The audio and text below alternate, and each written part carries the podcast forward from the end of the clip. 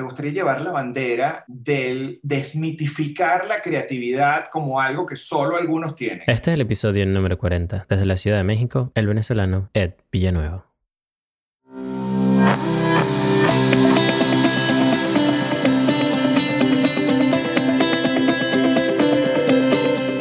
Bienvenidos a Migrantes Exitosos, soy el doctor Duples Blanco, migrante venezolano viviendo en Estados Unidos. Y todas las semanas traigo mensajes, historias y entrevistas que te van a inspirar al conocer de primera mano la mentalidad y la ética de trabajo que llevaron a otros migrantes a alcanzar el éxito lejos de su país natal.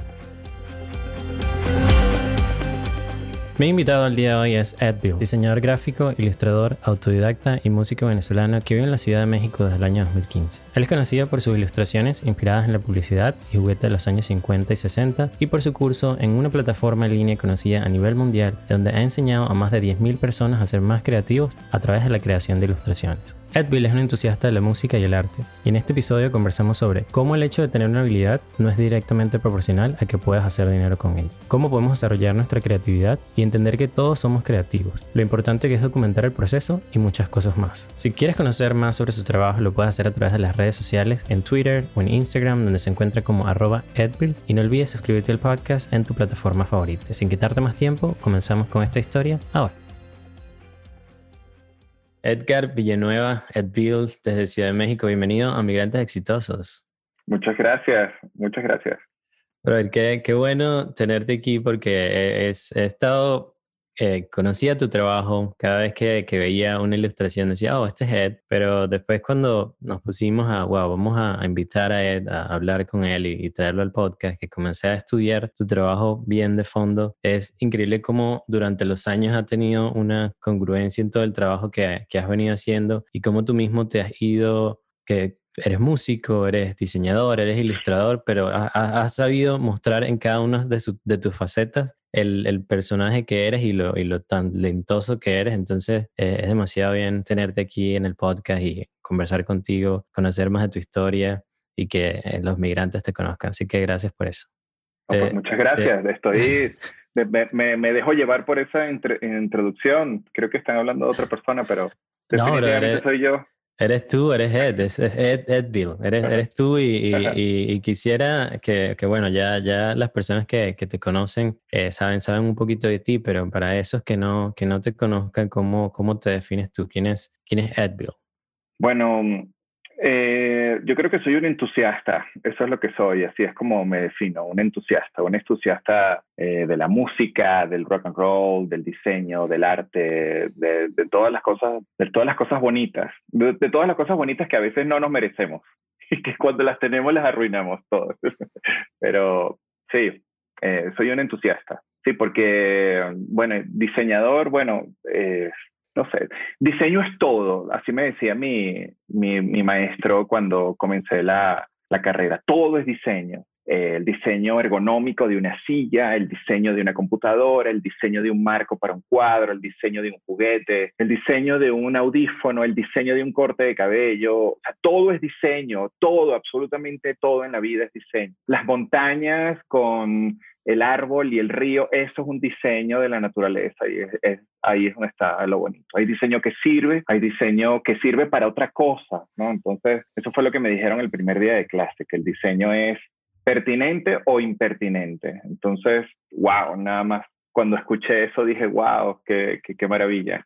Entonces, digamos que soy un, soy un entusiasta de esas cosas. Ok, y, y parte de, de, lo que, bueno, ahorita, ahorita estás eh, trabajando y, y, lo que es parte de lo que es Edville cuando, cuando lo buscas y lo consigues en internet, es, eres un ilustrador, estás haciendo, digamos, ilustraciones y allí quisiera saber cómo pasa este, este Ed de trabajar tener una banda y, llegar a hacer diseño, ¿cómo fue ese, proceso de tú convertirte en lo que, en lo que es Headbill hoy en día? Tú sabes que en estos días tuve ese, ese pensamiento, esa pregunta me la hice yo mismo hace rato y la conversaba con, con la familia. Eh, yo tenía la banda, ¿no? Estoy cerca 2000 seis, cinco, seis, y estaba teniendo a lo que yo consideraba que era un éxito súper rotundo. Tenía todas las semanas tocando, eran toques autogestionados y no le pedíamos permiso a nadie, tocábamos en la calle y era impresionante. No había un solo bolívar, no había un peso, no había un dólar este,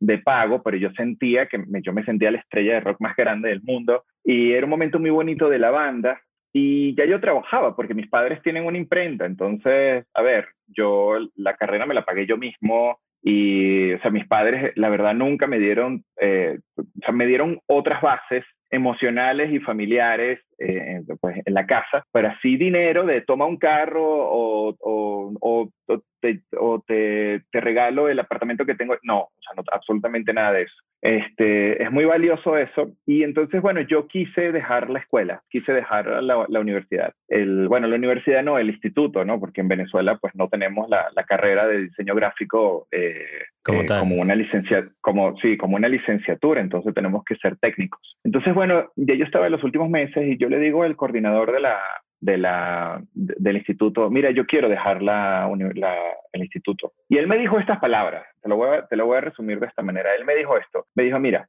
de todas las cosas que a ti te toca hacer en la vida, tener una familia, comprar, tener un perro, no sé, casarte, eh, viajar por el mundo, eh, ganarte un Oscar, no lo que sea, de todas las metas que tú pudieras considerar tener en tu vida, la que tienes más cerca es graduarte. Y yo no te voy a decidir, no, no te voy a decir qué tienes que hacer o qué no tienes que hacer. Eso deberías saberlo tú, ya estás en capacidad de saberlo. Mi recomendación es que hagas una lista de las cosas y cuánto te toma lograr cada una de ellas. Pero te recuerdo que la que tienes más cerca es graduar. Y bueno, igual no me gradué, pero, igual no me gradué, pero, pero mm, no me gradué porque estaba pues en otra onda, la verdad, estaba en otra onda. No, para mí no, ya yo tenía mi trabajo, ya yo estaba haciendo cosas de, de lo que consideraba diseño y para mí el mercado de trabajo lo haces tú. No, siempre detesté el mercado de trabajo porque el mercado de trabajo te pide cosas y tú quizás tienes que llegar a ese mercado de trabajo yo sé que seguramente me lo vas a preguntar después, pero me voy a ir un poquito más adelante como en volver al futuro, ¿no? Cuando, llegué a México, cuando llegué a México vine a caer dentro del sistema con mi currículum, ¿no? Con mis piezas y las cosas que yo hice en la, empresa y demás, de mi, mi social media, con mi portafolio, mi currículum, jaja.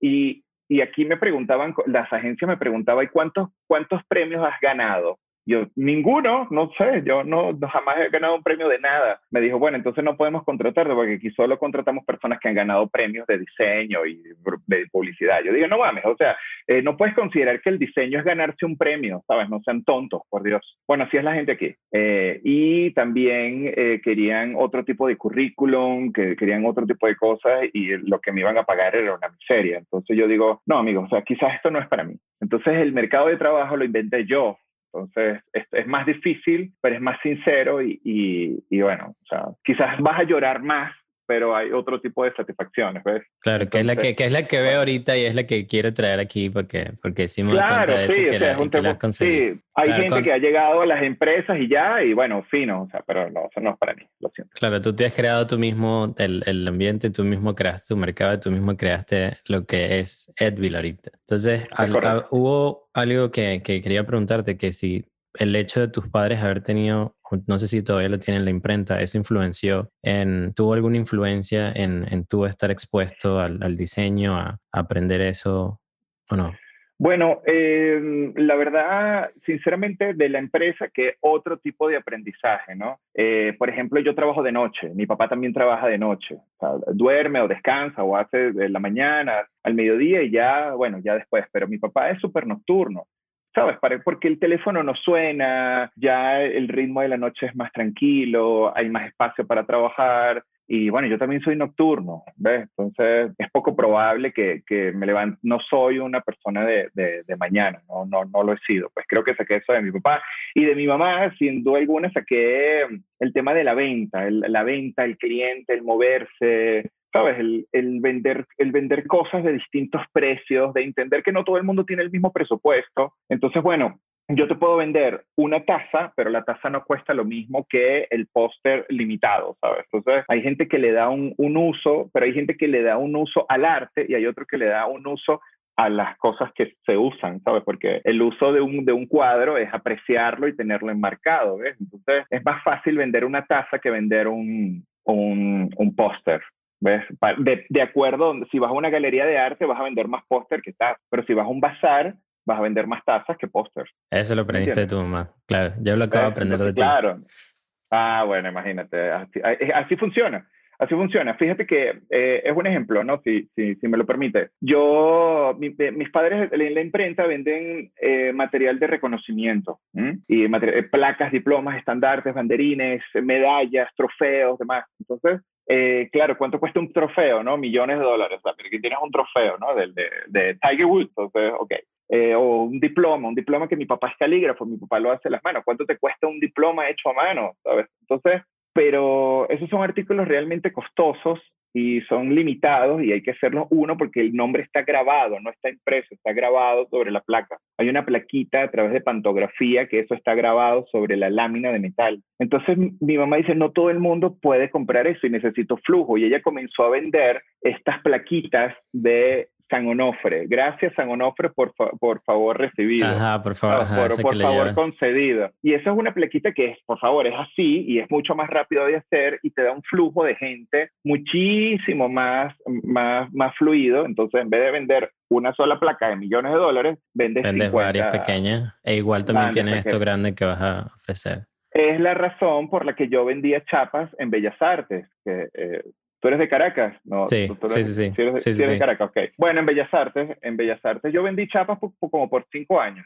o sea, que ahí, ahí comienza tu parte de entrar al diseño o cómo fue ese, ese momento en que tú... No, bueno, vender, vender chapitas, chapitas, botones, fotobotones, eh, eh, chapitas. Pero mis chapitas eran diferentes porque siempre es la chapita, la chapita es algo, es un pin que no, la verdad no tiene valor, o sea, es muy económico y se saca en grandes cantidades, lo regalan en las fiestas pero siempre es la del Hello Kitty, el Pochaco, el Ben 10, ¿sabes? Una cosa. Pero imagínate una chapa de Joselo, imagínate. Imagínate una chapa de Renio Tolina. Imagínate una chapa de Los Tres Chiflados. Imagínate una chapa de Albert Einstein o de Elvis Presley dos meses antes de morir. ¿Sabes? Ya estaba asociado una imagen al, al tema de la cultura popular y eso no lo ibas a encontrar en ningún lado. Entonces yo la estaba vendiendo prácticamente a dólar.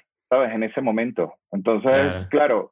una cosa que en otras partes vendían a, a, a, cero, yo la vendía a tres. Entonces, bueno, ahí yo estuve, mira, yo estuve en Madrid, en Ámsterdam, en Francia, en Chile, en Colombia, en Argentina seis veces a punta de chapas, vendiendo chapas. En Bellas Artes. O sea, sí, qué increíble. O sea, y en, ese, ese el momento Claro, ese era el momento en el que también decides dejar la universidad. Todo eso estaba pasando más o menos al mismo tiempo. Bueno, o sea, a ver, eh, yo sé que ahorita está muy, eh, a ver, ¿cómo te digo? Los libros de autoayuda, todos los libros tienen algo que decirte, todos los libros, sea bueno o malo, y todos tienen un algo de qué aprender. Tú tienes que aprender de todo el mundo, de todo el mundo se puede aprender, siempre. Todo el mundo tiene algo que enseñarte, sea bueno o sea malo, y ya tú lo aplicarás. Entonces, claro, mi mamá como gerente, muy de la vieja escuela, ¿no? De hecho, mi mamá me decía, tienes que trabajar en un banco porque ellos te regalan un viaje cuando tengas 20 años trabajando ahí. Y yo, mamá, o sea, por favor, o sea, eso, pero eh, así se trabajaba antes, ¿no? En el, en el tema. Antes se trabajaba en eso, trabajar para una compañía y que te regalaran a final de año un crucero de, de cinco días por las Bahamas. O sea, eso no es vida, eso no es vida, no es, no es vida. Entonces, bueno, este, están estos libros de autoayuda y yo leí muchísimo porque mi mamá es, mire, léete este libro, léete este libro. Ok, yo me leí esos libros y muchos de esos decían que, pues bueno, pues ¿para qué vas a estudiar? O sea, tu papá tiene una panadería, ya tiene un negocio hecho, trabaja ahí, ¿sabes? ¿Qué vas a hacer tú trabajando en otra cosa si ya tu papá tiene un negocio hecho? ¿Sabes lo difícil que es montar un negocio? ¿Sabes? Y eso es una cosa muy de aquí de México también. Aquí en, México, o sea, tiene, la zapatería tiene 120 años, el restaurante tiene 88 años. Pero bueno, como yo fui, fui, formando parte de esa generación de emprendedores, pues bueno, la verdad no le hice mucho caso. Pero lo que sí entendí es que al final tú lo que quieres es dinero. Sea lo que sea que tú quieras, al final lo que quieres es dinero. Entonces, a ver, tú quieres ganar dinero y tú estás haciendo dinero con esto, pero dinero tuyo, no dinero de mentira como allá en Estados Unidos y aquí en México también, que no tienes un peso en el banco, pero tienes el último iPhone y la última computadora y el último carro y tal. Entonces, tú crees, tú crees que tienes un poder adquisitivo, pero amigo, no tienes nada, más bien le diste fue las nalguitas al, al, Estado. claro, sabes que sí, como tú estás mencionando eso que dices, claro, lo que quieres es dinero. Eh, esta conversación la he tenido yo mismo, con, conmigo mismo, y siento que más que allá, por lo menos en mi caso, de, de tener dinero, lo que busco es la libertad porque ese dinero te va a poder comprar la libertad para tú poder hacer lo que tú quieras en este caso, si nos vamos a tu ejemplo, es el, ilustrar, que es lo que más te gusta, viajar por el mundo, conocer a tus bandas favoritas, ir a conciertos, y eso es lo que te permite eso. Entonces, siento que escuchándote es lo que tú has buscado siempre y es lo que has conseguido siempre. Sí, sí. Pero es, un trabajo, es un, es, un es un trabajo constante, es un trabajo constante que no se acaba nunca y no se trata de metas. O sea, creo que es como, eso es automáticamente perder. ¿Ves? Eso, eso es llevar todo tu pensamiento al fracaso, pensar en una meta y ya. Tú puedes pensar en pequeñas, en pequeñas metas. Por ejemplo, fíjate que una meta lleva a la otra. Eh, no sé por dónde irá esta conversación, pero sí te digo que yo necesitaba irme del país, necesitaba irme del país porque yo, siento y lo mantengo, lo super mantengo, seis años después, yo había tocado un piso profesional ahí.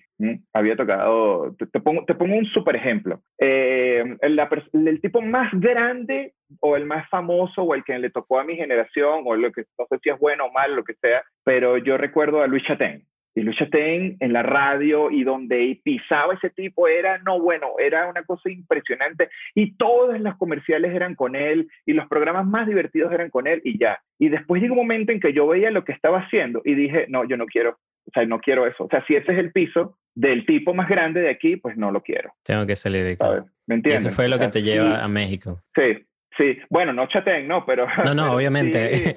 Tú como profesional que dijiste, todo el entorno ya no, ya Venezuela se quedó pequeña. Correcto, sí. O sea, porque entonces, claro, entiendo que había, bueno, hay todavía, y sé, y, por eso admiro muchísimo a las personas que, que, que se quedaron, que, que están dándole en, en, Venezuela, porque tienen una jugada que yo no quise jugar, que fue la de que, bueno, yo me quedo porque me quedo, ¿sabes? Pero entonces, no, profesionalmente, y estoy hablando no en Venezuela, estoy hablando en el resto del mundo. Eso de hacer publicidad a un cupcake y no por producto ni porque sea malo ni nada de eso.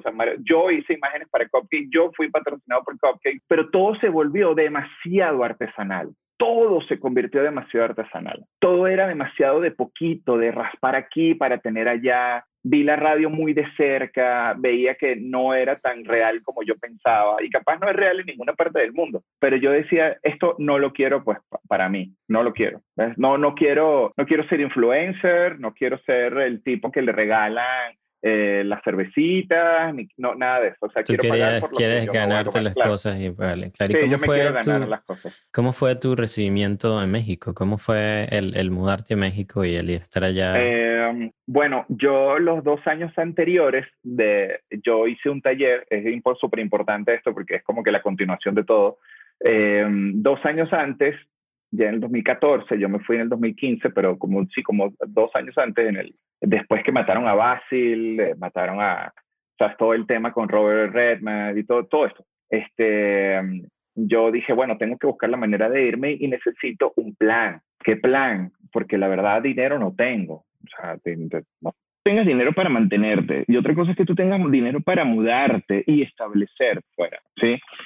Y para mí eso era súper difícil.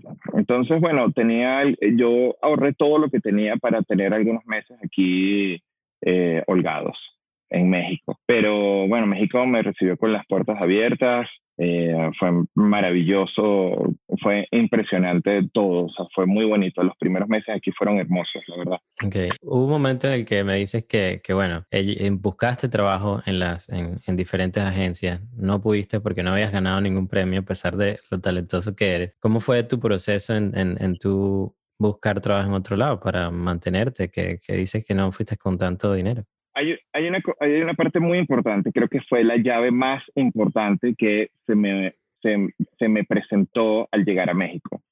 y es el desapego. Es la llave más grande que yo tuve, el desapego.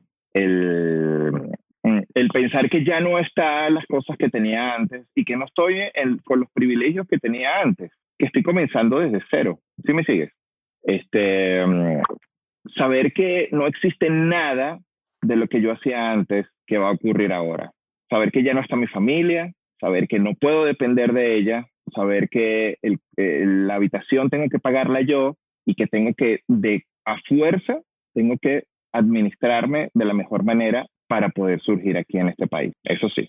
Entonces, nada de, ay, mi Venezuela, ni te extraño, ni te necesito. No, nada, nada, brother, nunca, ni un solo día. Eso es perder, perder, perder. No, es que me hace falta mi arepita, que es cuando mi mamá. No, se acabó, pásate el switch. Pero eso pasó de un segundo a otro, chamo. Así mismo te lo digo. Para mí fue la llave más grande que yo pude haber tenido en la vida. Ok, pero tuviste ese desapego y, y, cómo hiciste para poder en ese caso salir adelante. ¿Qué, ¿Cuáles fueron esos primeros pasos tuyos allá? Hice los talleres. Comencé a tocar, tocar puertas, tocar puertas a todos los lugares que podía. Eh, ofreciendo mi taller, ofreciendo mis servicios. Conseguí algunos clientes de, de diseño gráfico, los encontré. Hice muchísimo social media para eventos, para, para fundaciones.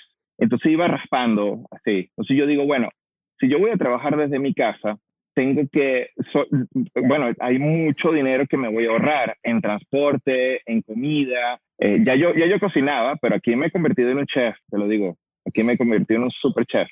Amo mi, amo mi comida y bueno, cuando, cuando se, se, presente la posibilidad, pues bueno, te invitaría a comer. Sí, pero, cuando, vaya, cuando vaya a Ciudad de México otra vez, que fui hace dos años.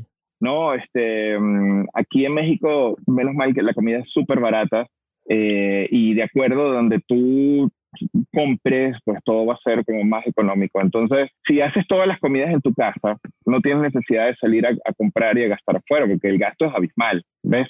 Lo que te quiero decir es que, bueno, a ver, si quieres ahorrar, pues tienes que aprender a cocinar, así mismo. ¿Ves? Es un tema que la necesidad te lleva a eso, pero no desde el punto de, oh, del migrante, oh, sí, mire, es que yo estoy pasando hambre. No, brother, o sea, ponte a trabajar. A eso viniste. Me amigo, nos reíamos muchísimo, me encanta como lo dice él, pero él dice, bueno, pero si no te gusta ya te están esperando, si quieres te devuelves. Así mismo me decía, si no te gusta esto, brother, allá te están esperando, puedes volver a tu casita allá en San Bernardino y listo. Entonces, eso es meterse en el juego, sin quejarse, no te quejes, ya, dale, emprende. Entonces, bueno, vamos poco a poco. Y así fui. Una de las cosas que hice para ponerme serio aquí en este país fue tomarme en serio el Instagram como la principal fuente de, comunicación con las personas que se supone admiran o, les gusta mi trabajo o que me puedan dar trabajo. Entonces yo me di cuenta de algo, que hay cosas, hay posts, hay cosas que no van dedicadas a todo el público, sino van dedicados definitivamente a clientes. Eh, y yo me puse a postear cosas constantemente justamente para hacer eh, ruido sobre mi trabajo. Porque eh, me pasaba mucho aquí con mis amigos actores, ¿no? Tenía, tengo amigos actores y yo le digo, ajá, ¿dónde está tu reel? No, es que tengo un amigo, es que me lo está editando y es que tengo otro pana que tiene el video de la obra.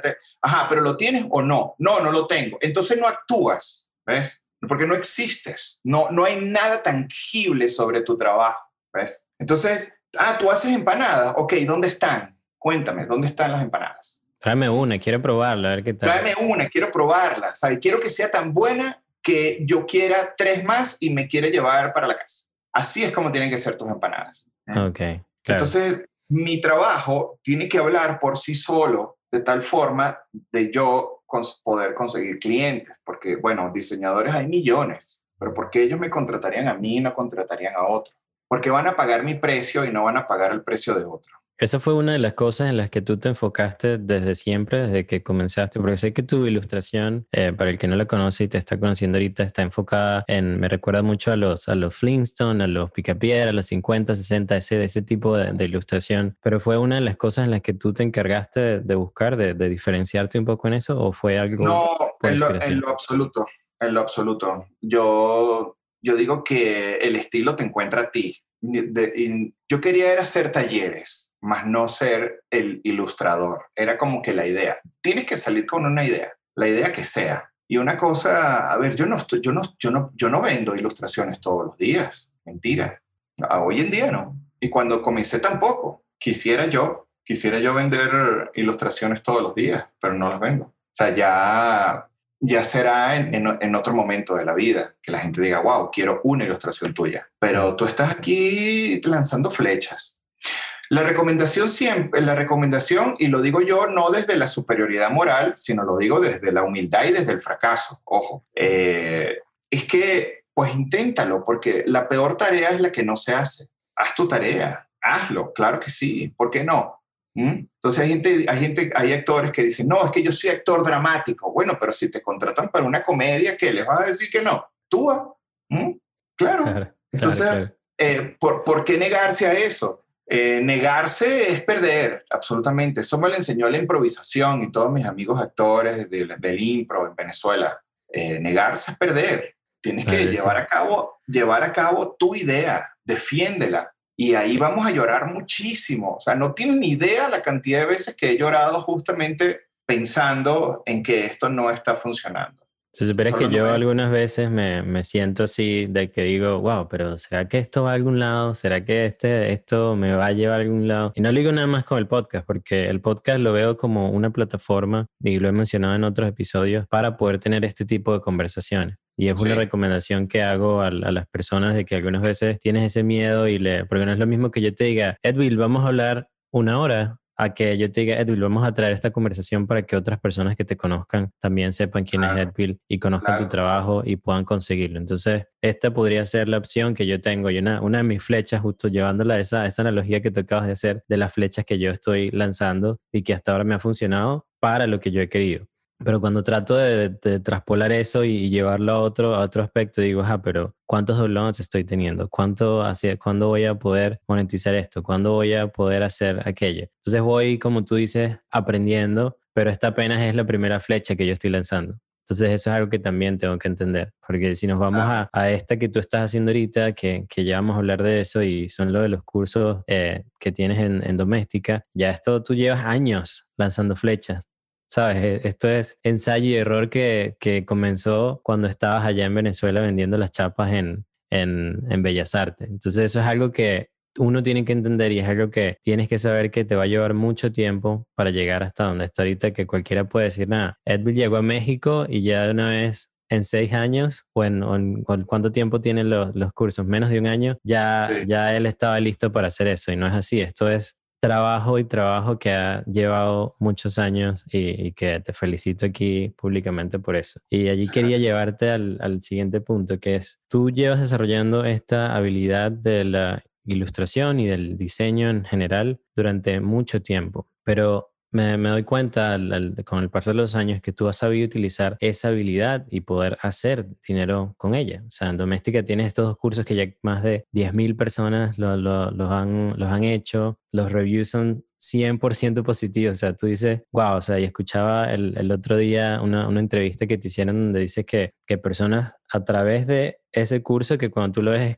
dices, no, es alguien que quiere aprender a dibujar. Resulta de que no es. Las personas se dan cuenta de que no sabían que podían hacer eso y fue a través de, del taller, que, del, del, curso que pudieron hacerlo. Entonces, ¿qué recomendaciones le das tú a esas personas que ya tengan un tipo de habilidad así como la tuya y que quieran hacer dinero con ella?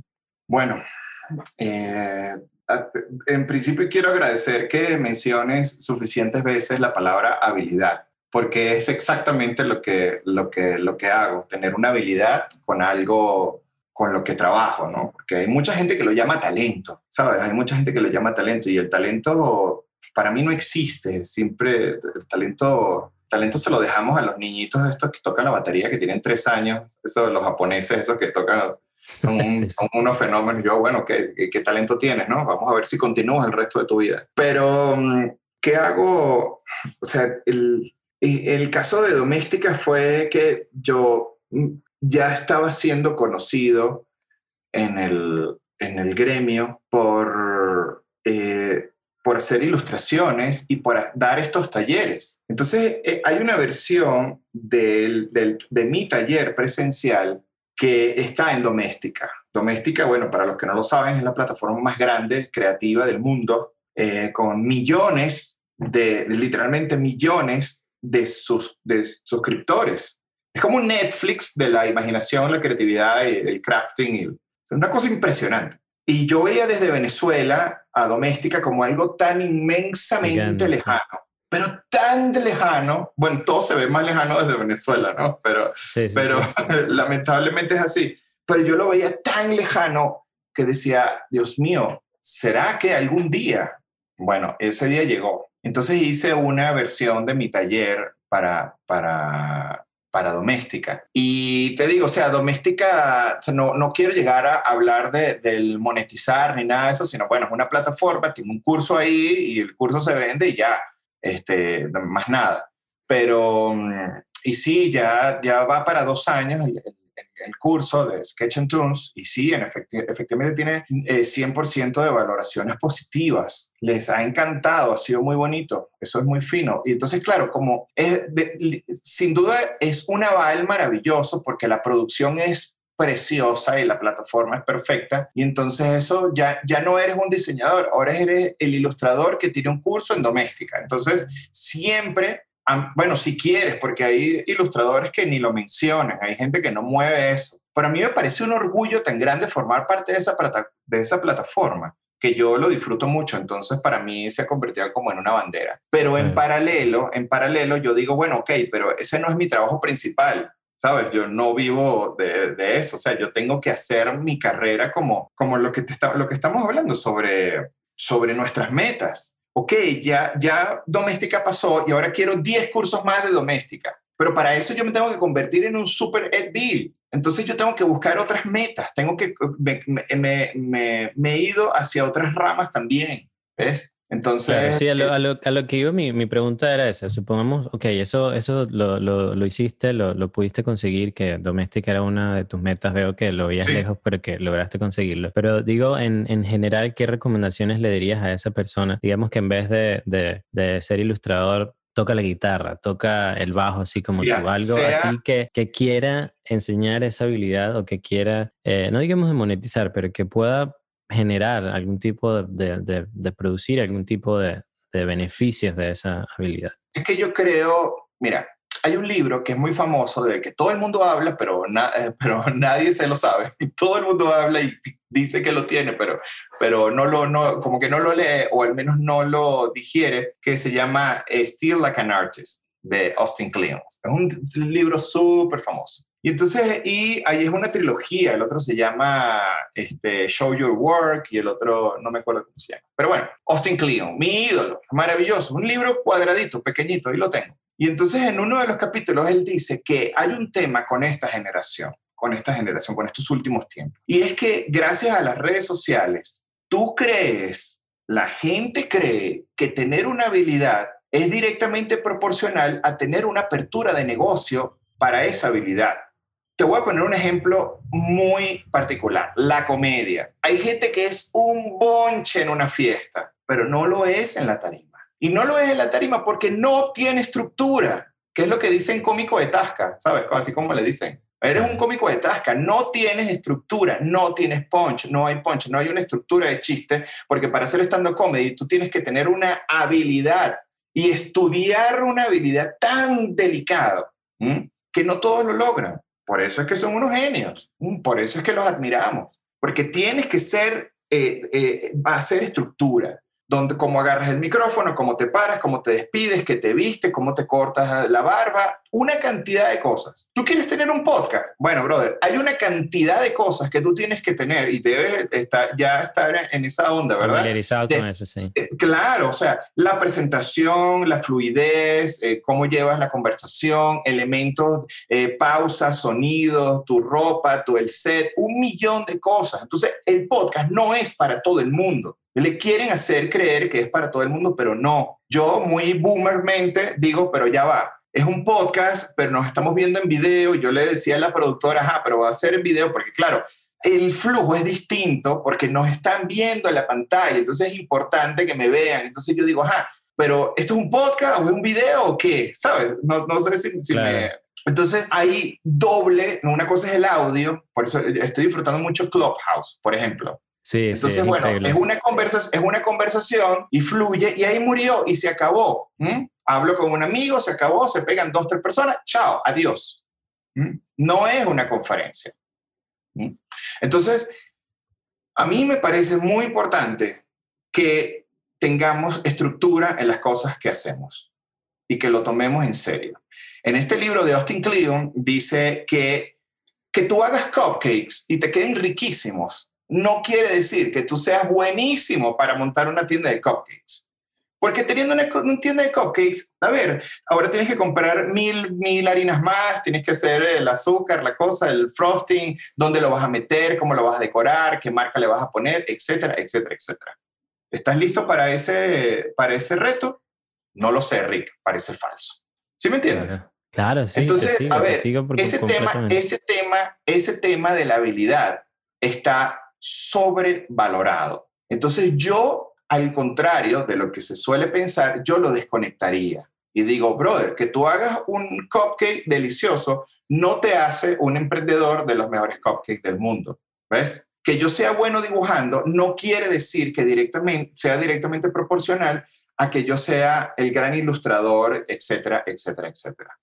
Que yo me vaya a vender. Hay una serie, yo tengo que aprender de redacción, tengo que aprender de, sí, de redacción, de caption, de encuadres, de fotografía, para yo hacer el arte que hago. Yo tengo más likes por los bocetos que por las ilustraciones finales. Por eso te lo digo todo. Claro, porque, ya muestras cómo es que vas haciendo. Claro, totalmente. Entonces, nada.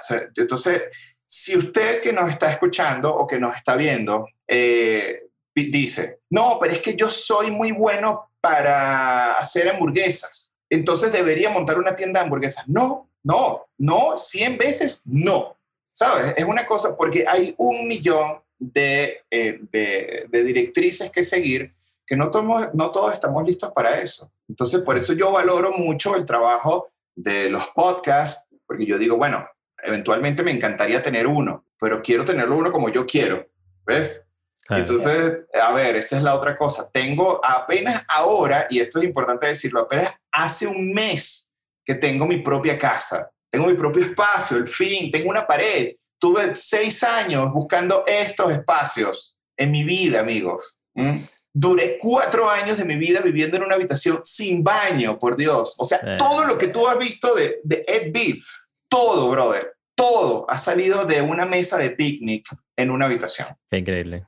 Todo el Edville que tú conoces, todo, porque en, Venezuela no existía, era otro personaje. Pero todo lo que tú ves de Edville ha salido de una mesa plegable de esas de picnic que venden en Walmart. En una computadora, yo solo. Y de aquí también, y de aquí. De aquí, y de aquí. Claro, y de las manos y del corazón. Y del mar, exacto. Esa, ahora yo no tienes ni idea de, de cómo yo amo estas paredes. Por eso quiero ponerle mis cuadros y mis cosas, poco a poco. Pues nunca lo tuve, bro. Claro, Felicitaciones por eso y, es bueno que lo has conseguido de paso con tu trabajo y que es lo que te ha permitido eso. Y, ahorita que, que, mencionabas eso de la estructura y lo de que está, estás haciendo, yo pensaba antes que siempre quería, oh, yo quiero montar videos en YouTube y quiero hacer estas cosas y quiero enseñar a los demás cómo hago el podcast y cómo eh, conseguir la licencia de enfermería y cómo ser médico aquí en Estados Unidos, varias cosas, ¿verdad? Y no tenía una estructura cuando estudiando todo esto y buscando, haciendo la redacción del podcast, los intros, post, los captions para, para, Instagram, o sea, varias cosas, me di cuenta que todo comienza con la escritura, así como para ti dibujar comienza con, con los lienzos y con, la, y con, con los sketches y lo que estaba mencionando, me di cuenta que para hablar, hacer un video en YouTube, tienes que saber cómo escribir, tienes que escribir un script. Para hacer un tweet tienes que escribir. Para hacer un caption en Instagram tienes que aprender cómo escribir. Entonces, busqué esa estructura, como tú dices, y es la que estoy formando ahorita, que me dé la base de saber cómo escribir para saber qué es lo que voy a decir, para saber cómo voy a presentarte a ti en este, en este episodio, para saber cómo voy a hacer el, el, el, el line-up de cómo vamos a, ir llevando la conversación. Entonces, eh, es increíble que lo haya comenzado antes de tener esta conversación contigo y que tú digas eso. Es, pues bueno, es un, es un aprendizaje aquí que tenemos de, aquí mismo con, con, un ejemplo, aprendizaje y ejemplo de, de una vez. Y, y otra cosa que, que, me gusta mucho de, de, de ti, de, de, Edville, es que me, me, he dado cuenta que, que ahorita que, que, lo que estoy haciendo con, con aprender a escribir es que eso te ayuda también a documentar el proceso y lo que tú haces. O sea, dejarlo por escrito, lo que no se escribe se olvida. Entonces, tú lo has estado haciendo, pero en vez de escrito, en video. O sea, Alex Goncalves en, en una, un video que, que, estaba viendo en el que tú estabas con él, hicieron un streaming en, en vivo y él dice que tú eres el, el, youtuber venezolano porque desde el 2006 tú estás subiendo videos en, en YouTube, documentando un montón de cosas y, y quisiera saber desde tu punto de vista qué tan importante es para ti documentar todo lo que haces. Bueno, eh, a mí me encanta la televisión. Yo fui criado por la televisión, la televisión nacional, nuestra televisión nacional. Eh, entonces me, me, conozco cómo se hace todo eso, ¿no? Desde el punto de vista de la producción, la cámara, la cosa, todo. Me, me encanta. Y yo siempre quise tener mi, mi programa de televisión, siempre, toda la vida. Yo me estoy grabando desde que tenía 15 años. Lo que pasa es que yo tenía mi, cámara, y, pero una cámara de video 8 entonces, después del video 8, pasarlo a VHS y de VHS, bueno, después digitalizarlo, eso era un tema. Igual tengo centenares de cintas, pero bueno, ¿quién va a editar eso, no? ¿Y en qué momento? Tengo una caja así que no me traje, pues yo llegué aquí con una maleta, ¿no? Pero si, si alguien de Venezuela me la puede traer, por favor, sería, ahí hay mucho, hay mucho valor. Y sí, yo me he, documentado muchas cosas de, de, la vida, de nuestra ciudad, de nuestro país, de nuestros conciertos, de nuestra vida nocturna. Eh, toda esa parte adolescente, la que uno es sumamente irresponsable y era. Por eso me identifiqué tanto con Jackass, con Tom Green, eh, los, MTV, claro. MTV, o sea, yo me identifiqué muchísimo con eso. Y cuando veía los, los,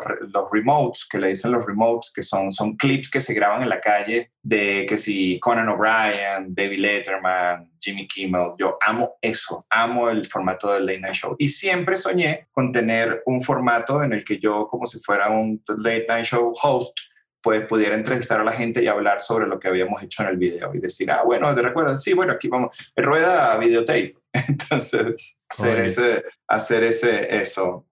Eh, y bueno, pues me gusta porque, a ver, ¿qué le vamos a decir a, a las próximas generaciones de, que, de qué fue lo que sucedió durante todos estos, estos años? Entonces es ah, bonito ir madurando a través de eso. Sí, sí. ¿Te has, ¿te has sentado en algún momento a, a, ver algunas de estas otra vez o no? ¿Tienes tiempo que no, no revisas estas cosas? Bueno, estoy, estoy por, por bajar el canal porque, bueno, o sea, ya soy Ed Bill, el diseñador, el artista y tal. Entonces, eh, hay videos donde tengo un cometílico, por ejemplo. Claro, no, pero hay también otros como el de Spencer Tunick cuando fue a Venezuela, el fotógrafo ah, bueno, sí, americano. Fue, sí, porque eh, había una, había una, había una página que, que, era la que dominaba el internet en esos años. Estoy hablando hace 15, 18 años. Eh, y era Miniplug TV. Miniplug TV era lo que se suponía era un canal de televisión por internet, pero el único que hacía videos era yo. Entonces, subir un video por Real Player era un pain in the ass. Era demasiado difícil y engorroso. Cuando llegué a YouTube en el 2004, este, yo, ya yo estaba montando videos ahí, tres meses después, en el 2004. Tres meses después ya yo estaba montando videos ahí. Pero claro, se ven horribles. Está, lo de Spencer, Spencer Tunic, está... Mm, eh, me, da, me da mucha risa porque tú te acuerdas de Francisco y Fernando, ¿Recuerdas algo de eso? bueno, había un programa en Televen que era horroroso, que era, se llamaba TV Libre, donde las personas con talento iban a cantar o a hacer sus maromas ahí. Y fueron unos tipos nefastos ahí. Que eh, cargaban como un, un, un, flux, algo así, estaban bien vestidos, ¿no? No, este no, era el de la playa. claro, vamos a la playa. el de vamos a la playa, ok, ok, ya, claro, ya. Y, y entonces nosotros dijimos, mira, pero esto fue demasiado bueno y queremos que vuelvan a tocar en el programa. Y entonces el plot del, del, video era que nosotros nos íbamos a, ir de Flug, ah, no, éramos nosotros, yo estaba en Flug junto con Amilcar y Rodrigo, que eran los que, mis amigos de, de Mini Plug, y fuimos hasta Televen vestidos de corbata, traje y corbata, llevando la recolección de firmas para que Francisco y Fernando volvieran a tocar en TV Libre. era, era, era como, como, como, no sé, a mí me pareció eso ultra hilarante.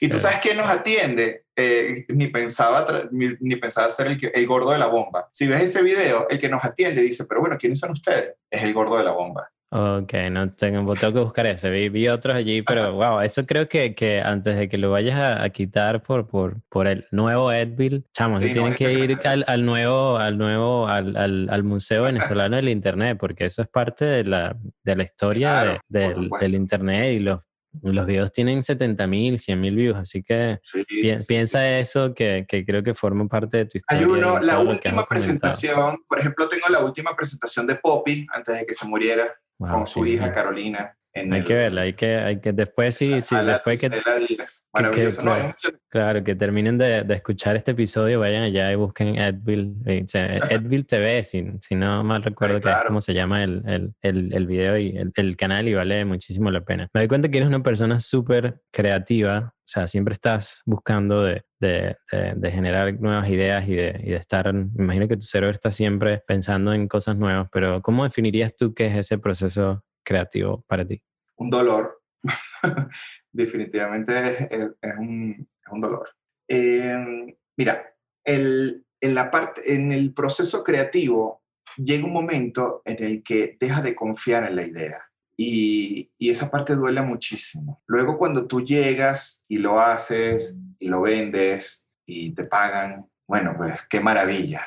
Pero como uno es solo, es uno el que tiene que eh, filtrar la información. No todas las ideas son geniales, no todas las canciones son buenas, no todos los videos son divertidos la gente pierde el interés. Hoy en día, por eso dejé de hacer videos en YouTube, porque yo digo, esto me quita demasiado tiempo para lo que al final termina siendo. ¿Ves? Me quita demasiado tiempo para el resultado que es. Eh, capaz si fuera más constante lo hubiese, lo hubiese, eh, hubiese ganado o algo así y tal, pero no sé. No entiendo a la gente que tiene podcast y Instagram y la cosa y el, programa y el video. No entiendo cómo hacen, pero porque tú, creo que como me decía un amigo, hoy en día estamos muy en la época de la cantidad, pero no de la calidad. Yo quiero hacer un video bueno, pero yo no quiero hacer 20 videos malos, ¿sabes? No quiero tener, bueno, yo te puedo ofrecer un video al día, pero van a ser videos mediocres. Yo no quiero hacer un video mediocre. Quiero hacer un video bien.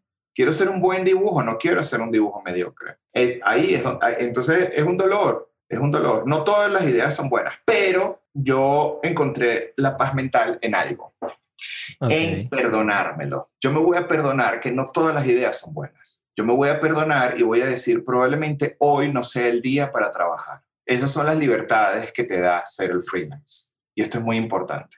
Eh, en estos días me pasó, yo digo, bueno, hoy voy a destinar el día a dibujar, bueno, dibujo y no me salió nada. Bueno, hay días así, hay, hay días así, entonces no pasa nada, vamos a tranquilizarnos. Entonces perdonárselo también es ganancia. O sea, que te das tu tiempo para que en algún momento tú puedas generar esas nuevas ideas, como... Bueno, me doy mi tiempo, pero no mucho porque, bueno, tenemos que caer dentro de un algoritmo, ¿no? claro, caer claro. dentro de una bueno, quizás no hoy, pero mañana, ¿sabes? Entonces... Sí, eso, eso me, me, he dado cuenta yo en, en, en este momento, el, el, una filosofía de, de, muchas personas que están estudiando en YouTube, en podcaster, en muchos de ellos, lo que sugieren es eso que tú dices casualmente, que es, ahí, ahí tú llevas completamente la contraria, pero ellos dicen, tus primeros 50 videos, tus primeros 50 episodios van a ser malos, pero tienes que salir de esos, porque esos son los que te van a permitir conseguir la calidad que tú quieres. Claro, y bueno, y 50 por darle,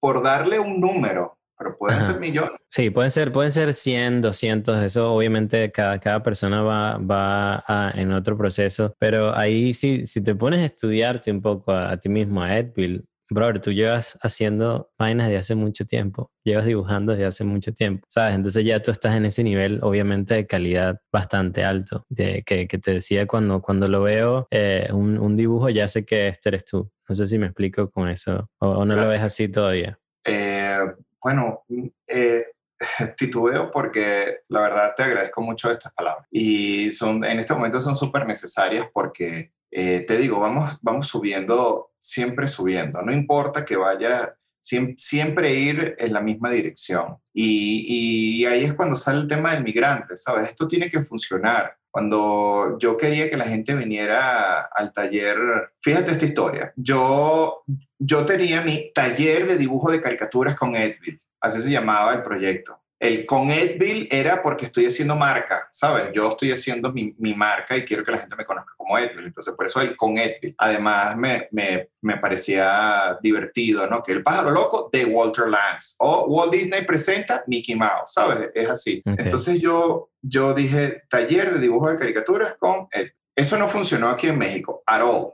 Cero, no funcionó. Y no funcionó porque nadie sabe quién es Edville. No ha hecho carrera en México Nadie le interesa quién es Edville. Y además eh, eh, es como que súper eh, pretencioso creer que la gente va a ir a ver al famoso Edville, ¿sabes? Entonces no funcionó. Pero igual yo tengo que hacer mi marca, o sea, se la aguantan porque yo vine aquí a trabajar. Entonces aquí en México, aquí en México, porque te digo que en Venezuela sí funcionó ese nombre bastante, la gente en Venezuela decía, bueno, un taller, qué fino, o sea, voy a aprender, es de dibujo, de, es de dibujo y es de caricaturas. Me gusta el dibujo y me gustan las caricaturas. Qué fino, ok, voy, voy, voy, al taller. Aquí no. Entonces aquí tuve que cambiarle el nombre a workshop de creación de personajes. Wow. Workshop. Oh, cómo aman esa, esa, esa palabra. workshop. Oh, un workshop es donde, donde enseñas algo, pero un webinar es donde enseñas algo y además vendes algo. Oh, mira, sí, maravillosa, sí, maravilloso. Entonces, el workshop. Oh, mierda vengan a ver a Edville en el workshop. Bueno, eh, no voy a decir que el proyecto cambió por completo, sin duda alguna cambió por completo. Y lo de creación de personajes, un nombre mucho más global, un nombre más grande, un nombre más gordo, un nombre más serio, porque la palabra taller es muy de crafting, aquí, al menos aquí en México, es muy de crafting, muy de manualidades y vamos a hacer papel arrugado y demás, origami, jabones artesanales y demás, el taller. Okay. Pero workshop, no, bueno, workshop es otra cosa, ¿no? Y, el, y el, la creación de personajes lo deja, lo deja abierto. No necesariamente. Claro, te permite que, tú utilices tu creatividad y que lo Claro, totalmente. Sí, sí, sí. ¿Qué es lo que yo quiero? Ahí es donde quiero llegar. Esa es mi próxima meta. Entonces, quienes estén viendo este video en el 2023, probable, si nos queda planeta para ese momento, o si todavía no nos hemos mudado a Marte, este, yo quisiera abrir mi negocio o mi próxima meta es hacer más talleres de bloqueos creativos. Bloqueos creativos, pero para que tú hagas cualquier cosa. Tengo un podcast, pero no sé qué hacer. Tengo una tienda, pero no sé qué hacer. Tengo una panadería, pero no sé qué hacer. Tengo una pareja, pero no sé qué hacer. Entonces, bueno, a ver, tengo un bloqueo creativo de qué cosa podemos hacer para salir de ese hueco.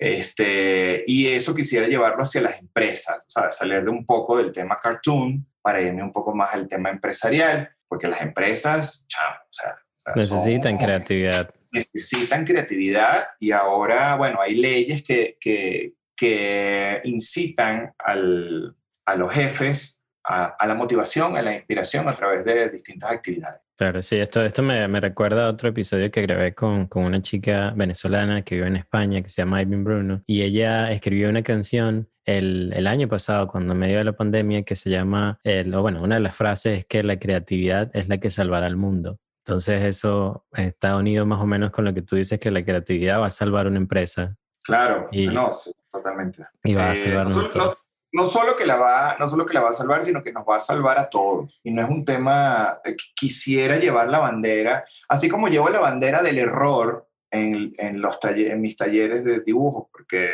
son bastante libres y no necesitas mayor conocimiento y, eh, se, se, exige el fallo, el error para que te des cuenta que algo está mal y no vuelvas a pasar por ese camino. Eh, me gustaría llevar la bandera del desmitificar la creatividad como algo que solo algunos tienen. ¿Sabes? Eh, solo algunos, no, es que él es creativo. Oh, wow, bueno, está bien, un aplauso, señor creativo.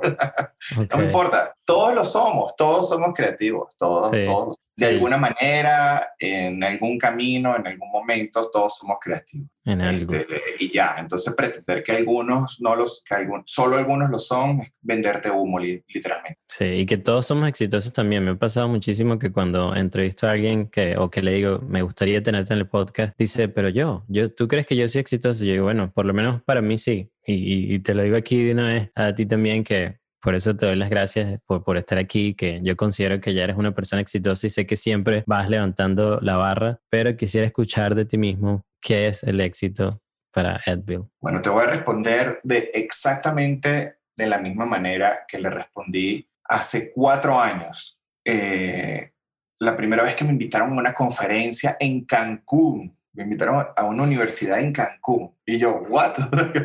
¿Por qué a mí? No? y yo apenas tenía, que sí, ocho meses aquí, algo así. Sí, ya, ya tenía casi, casi un año tenía aquí. Y entonces me hicieron esa pregunta. Y yo te lo voy a... aquí sí se me sale el, el, venezolano. Porque te digo, mira, tengo, tengo salud, tengo Netflix, tengo... Doméstica. Tengo, sí, no, bueno, a, donde quiero llegar es que tengo una muy buena almohada donde dormir y tengo una cobija maravillosa que me arropa todas las noches. Tengo comida en mi plato y por sobre todas las cosas, yo escojo qué comer cada día.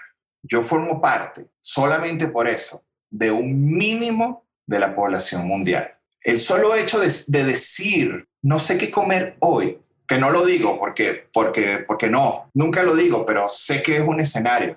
El tener la posibilidad de escoger qué vas a comer, escoger qué te vas a poner, eso te hace inmensamente multimillonario, chaval. El solo hecho de tener dónde dormir y tener la renta del mes que viene asegurada, eso a mí me hace la persona más millonaria del mundo. Entonces, para mí, eso es éxito.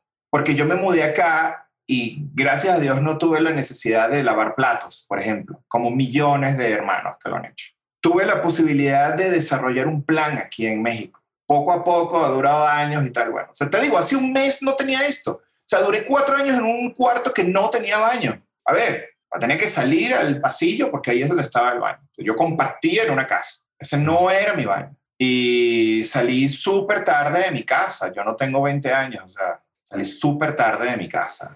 Entonces, acostumbrarme a crear y a hacer un hogar fuera de él y haberme mantenido seis años después aquí, me hace sentir sumamente millonario. Para mí, esto es el éxito.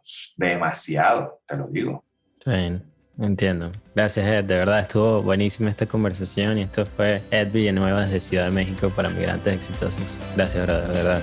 Gracias a ustedes. Este fue otro episodio de Migrantes Exitosos, producido por Rexelis Ávila y editado por Facundo Ramponi. Si disfrutaste de lo que hablamos acá, no olvides de dejarnos un review en Apple Podcasts y en Stitcher usando los links que se encuentran en la descripción para así llegar a más personas. Soy tu host Douglas Blanco y te espero en el próximo episodio.